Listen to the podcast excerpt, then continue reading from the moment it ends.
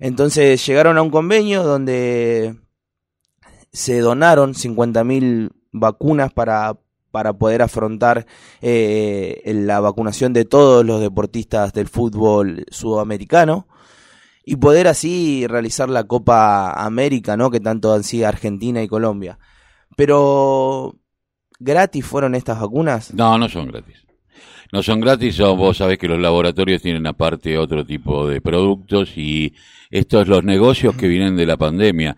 Eh, eh, vos date cuenta que hoy por hoy eh, el carancheo político no es otra cosa del rol del Estado si hubiesen estado seguramente gobernando los amarillos en plena pandemia, hubiesen firmado con Pfizer y lo hubiesen entregado hasta el traste. Y esto en función de qué? Porque lo hacen sin pandemia, imagínate con pandemia. Hay posibilidades de otros negocios y lo harían y están dispuestos a hacerlo, porque acá el de discusión es, primero, que es un virus que iguala, y eso le molesta mucho que los iguale a los pobres, y eh, Sinovac seguramente va a tener la publicidad de lo que va a ser la Copa América, eh, y por el otro lado, eh, entendamos que es el rol del Estado lo que le molesta, y también que haya una enfermedad que iguale a los que tienen mucha guita y a los pobres. Pero ¿sabes cuál es la diferencia? Es que yo puedo guardarme en mi casa si tengo mucha guita y tener mi pileta, mi cancha de tenis y todo lo demás, y hay otros que ni siquiera tienen agua. Bueno, nosotros estamos hablando con una funcionaria, vamos a hablar con una funcionaria importante de la eh, de salud pública de la provincia de Buenos Aires. Estamos hablando de la doctora Elizabeth Barbis. Elizabeth, muy buenos días. Carlos Tafanet te saluda. ¿Cómo te va? Hola, Carlos. Buenos días. Bueno, eh, escuchábamos ayer, eh, me llegó un video de una médica eh, quilmenia desesperada y, angustiada por los cacerolazos. De, hay tipos que están discutiendo no poder tomar una cerveza cuando eh, está detonándose todo. Eh, y no entiende que en Cava ya no tienen casa, no tienen camas, que no tienen posibilidades, que tienen que venir al conurbano. Y el conurbano también no está en las mejores condiciones porque explotó es, exponencial eh, yo pienso, la pandemia empezó ahora, porque el año pasado, claro, estábamos todos guardados y hubo posibilidades. Hoy, después del relajo, nadie quiere dejar de relajarse. Sí, eh, no creo que seamos exclusivos. Creo que en los países más desarrollados a las restricciones eh, medianas o muy duras siempre hubo oposición, siempre hubo resistencia, lo vimos hasta en Alemania, donde se sienten afectados en sus libertades individuales. Me parece que no es exclusivo, que no es exclusivo el uso político de la pandemia, como estamos viendo en un momento tan complicado como el que estamos viendo. Eh, este escenario 2021 es mucho más complejo que el 2020, por diversas razones. Porque el 2020, digo, el 2021 tiene como horizonte la vacuna, como beneficio pero lo cierto es que la economía en movimiento produce la ocupación de camas de muchas otras patologías, independientemente de lo programado que habló el presidente y tanto eh, tanta y dio tantas susceptibilidades a algunos equipos de salud que se sintieron aludidos, cual yo puedo comprender, pero no no lo interpreté así el mensaje que dio. Entiendo que los sistemas eh, empezaron a entender que la pandemia había descendido tanto como para permitirse relajarse. Creo que esa, yo por lo menos hago esa interpretación. Y lo cierto es que eh, nosotros tuvimos en siete meses, en siete meses, con fase 1, 2 y 3, el pico máximo de 15.500, no llegaba a 16.000 el 21 de octubre. Después de siete meses, y ahora tuvimos un pico de 27.000 en 25 días. Si no estamos entendiendo la complejidad que esto tiene en términos de velocidad y en términos de ocupación de camas, independientemente del, de la campaña de vacunación, lo que hoy se está observando es que los mayores de 70 no se están internando en las terapias intensivas, y se están internando entre 40, 50, 55 hasta 60 o hasta 65. ¿Que tienen más posibilidades de sobrevivir que los mayores de 70? Sí, pero también ocupan más tiempo las camas. A eso hay que sumarle que la actividad en la calle hace que el accidente de moto, el accidente de auto, el, la, el accidente doméstico de personas que se mueven, ocupan camas, otras patologías que, que, están vinculadas al estrés laboral, el infarto, el ACV, digo que está muy estudiado esto, aumenta el nivel de consultas por guardia y ya ese nivel de consultas ni siquiera tiene doble circulación. Antes era si tenés fiebre por acá, si no tenés fiebre por allá, ahora toda persona, venga por lo que venga, se lo hisopa como posible COVID. Por lo tanto, es una demanda absolutamente excesiva que están teniendo no solamente el sistema eh, el sistema de atención estatal, sino el privado, que el privado tiene la complejidad de tener un gran porcentaje de la población que tiene cobertura, pero lo cierto es que su eh, patología variada por las necesidades que tienen de tener las camas ocupadas, porque si no, no pueden sobrevivir, porque su, su objetivo es el lucro, no es la salud, hace que nosotros en este momento tengamos hospitales con personas con obra social ocupando camas. Entonces eh. el escenario es doblemente complejo. ¿Tenemos que avanzar sobre la campaña de vacunación? Sí. ¿La campaña de vacunación es necesaria? Por supuesto. ¿Es suficiente? No, no es suficiente. Chile está, eh, creo que tercero en el ranking mundial de cantidad de población y velocidad de vacunación y sin embargo tiene un confinamiento estricto por la cantidad de casos. Chile tiene en este momento internadas personas entre 30 y 50 años. Entonces, entendamos que cortar la circulación nos permite parar la pelota, nos permite desocupar algunas camas de terapia de pacientes que ya no están internados.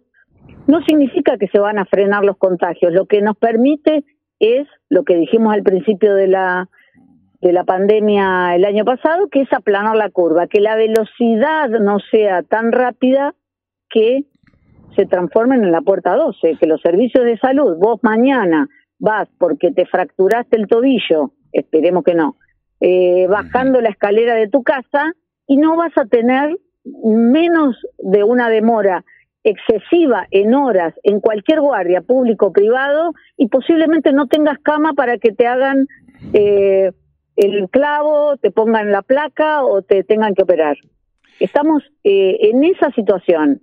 No es me contagio COVID, no me contagio COVID, no, pero como yo me cuido puedo salir. El tema es que tu cuidado implica, y no, no exime a ninguno de nosotros, tener alguna otra necesidad de consulta, de internación, y esa cama no va a estar disponible. Esa es la situación actual. Ahora, eh, hay que entender que eh, yo siempre decía que en una relación eh, cualquier tipo de relación de que hay dos partes, hay dos partes responsables siempre, ¿no? Sobre un mismo hecho. Eh, y cada una tendrá que hacerse cargo de su parte responsable. Como comunidad, no como sociedad, porque a mi sociedad me suena lucro, ¿no? Esto de llamarnos sociedad y bueno, tenemos según el nivel, eh, se entiende según el nivel de acciones que yo tengo, por eso dicen, yo pago mis impuestos, por eso he hecho, viste, yo escuchaba ayer una cacerolera, eh, que salió a cacerolear, si estos choriplaneros, eh, dice que van y cortan, ¿y vos qué estás haciendo? Es como que yo tengo derecho a cortar, pero el otro no tiene derecho a cortar, porque yo pago mis impuestos y el otro no paga los impuestos. Entonces, sí, si entendemos que el 30% de la base impositiva es el IVA, todos pagamos impuestos de la misma manera y la persona que va a comprar un litro de leche aporta el 30% a la base impositiva de la cual nos beneficiamos todos. Eh, eh, Así que esa es una discusión saldada, me parece. Lo que pasa que, pero lo que digo eh, es, mirarlo como sociedad, tenemos que empezar a mirarlo como comunidad como concepto comunitario, como concepto común. Porque digo, hoy yo contaba que en la parada de colectivo me encontré con un señor de más de 80 años, solo, esperando el colectivo, pidiéndome que le dijera qué colectivo, porque él no veía, encima había un poco de niebla. Y yo me preguntaba, ¿y este tipo qué hace solo en la calle con ochenta y pico de años? ¿Dónde va? ¿A laburar? No. A él, no. Entonces vos te preguntaba, ¿por qué está acá? Se tendría que estar en la casa. Eh, y encima eh, se bajaba el barbijo y yo le decía, eh, póngase, Don, póngase el barbijo para arriba porque el bicho también entra por la nariz. Y me decía, no, lo que pasa es que estoy moqueando y se me moja el barbijo. Y decía, ¿no tiene a nadie que le diga, quédate en casa? no rompa la sí, posiblemente vaya a una consulta médica. Probablemente. Eh, en una sala de espera a, eh, atiborrada de otras personas con otras patologías y se puede agarrar una gripe si es que todavía no se vacunó, que dicho sea de paso, eh, aprovecho para decir, ya empezó la campaña antigripal, si pasaron más de 15 días de la última vacuna, sea COVID o cualquier otra, ya te podés vacunar de, de la vacuna ah, antigripal. gracias y si viene la segunda dosis, también hay que esperar 15 días para eh, darse la segunda dosis de la, del, del COVID. Y, si te, y si vos pasaron los 15 días, porque por ejemplo, yo fui vacunado con la Sinopharm y pues, el 11 de marzo, no cualquier fecha, a mí no me, no me vacunan cualquier fecha. eh, eh, y pues, yo estoy esperando la segunda dosis todavía, y digo, pero me tengo que vacunar con la antigripal. Eh, eh, y, y la antineumocóxica, si no te la diste en los últimos años. No, no me la di. Eh, aprovecha. Eh, me tendría que dar esas dos. Ahora, si después me llaman en una semana a darme la, segunda dosis de Te presentás, te presentás a tu turno, le avisás que vos hace menos de 15 días te diste la vacunación antigripal y te prorrogan el turno. Bien, muchísimas. No hay que dejar de vacunarse sí. por miedo a que me llamen para la segunda dosis. Bien. Digo, si te sale el turno, te presentás y en ese momento te eh, prorrogan el turno para otro momento porque no estás en... Es como si ese día te presentara con fiebre o con síntomas. Eh, perfecto. ¿Eh? Me parece que es el dato más importante que me han dado en toda la semana. de toda la charla, porque lo otro lo buscamos en cualquier lado. No, no, no, pero que no lo, no lo dicen, hay una falta de comunicación. En esto la derecha nos lleva años luz en la forma de comunicar en 15 segundos, hacerte un despelote que después vos tenés que responder tardando una hora, lo cual aburre sí, Y aparte, y aparte me parece que a la respuesta cuando se tuerce la agenda desde, el punto de vista comunicacional, que ahora estamos discutiendo sobre la educación y no sé qué, eh, digo que no digo que no sea importante, sino eh, es una restricción temporal, tiene que ver con la circulación, no estamos poniendo en duda la educación, ni mucho menos, 8 millones de chicos en el país están teniendo clases, son solamente los 2 millones 700 del AMBA, hay que dejar de mirar el mundo central, centralista de, del, del, porteño, podríamos decir, en el cual me incluyo, ¿no? De pensar que todo lo que pasa acá es, lo que pasa en el eh, país. Tiene la relevancia. Digo, tiene la relevancia por la, eh, la, acumulación de personas y por lo que eso se traduce al resto del país, pero hay 8 millones de niños o más que en este momento están teniendo clases. Eh, digo, a veces cuando se tuerce la agenda por eh, las discusiones y que, saca la oposición, eh, me parece que hay que responder corto, eh, corto y conciso con el argumento fáctico a esa, a esa, a esa versión, no voy a decir mentira, pero esa versión, esa manera de ver la realidad e inmediatamente aportar lo que tenemos para aportar, que es que hay dos millones de personas que ya tienen su primera dosis en la provincia de Buenos Aires sobre una población objetivo calculada en seis millones. Digo, hay que seguir con la, con la agenda propia, si no estamos todo el tiempo...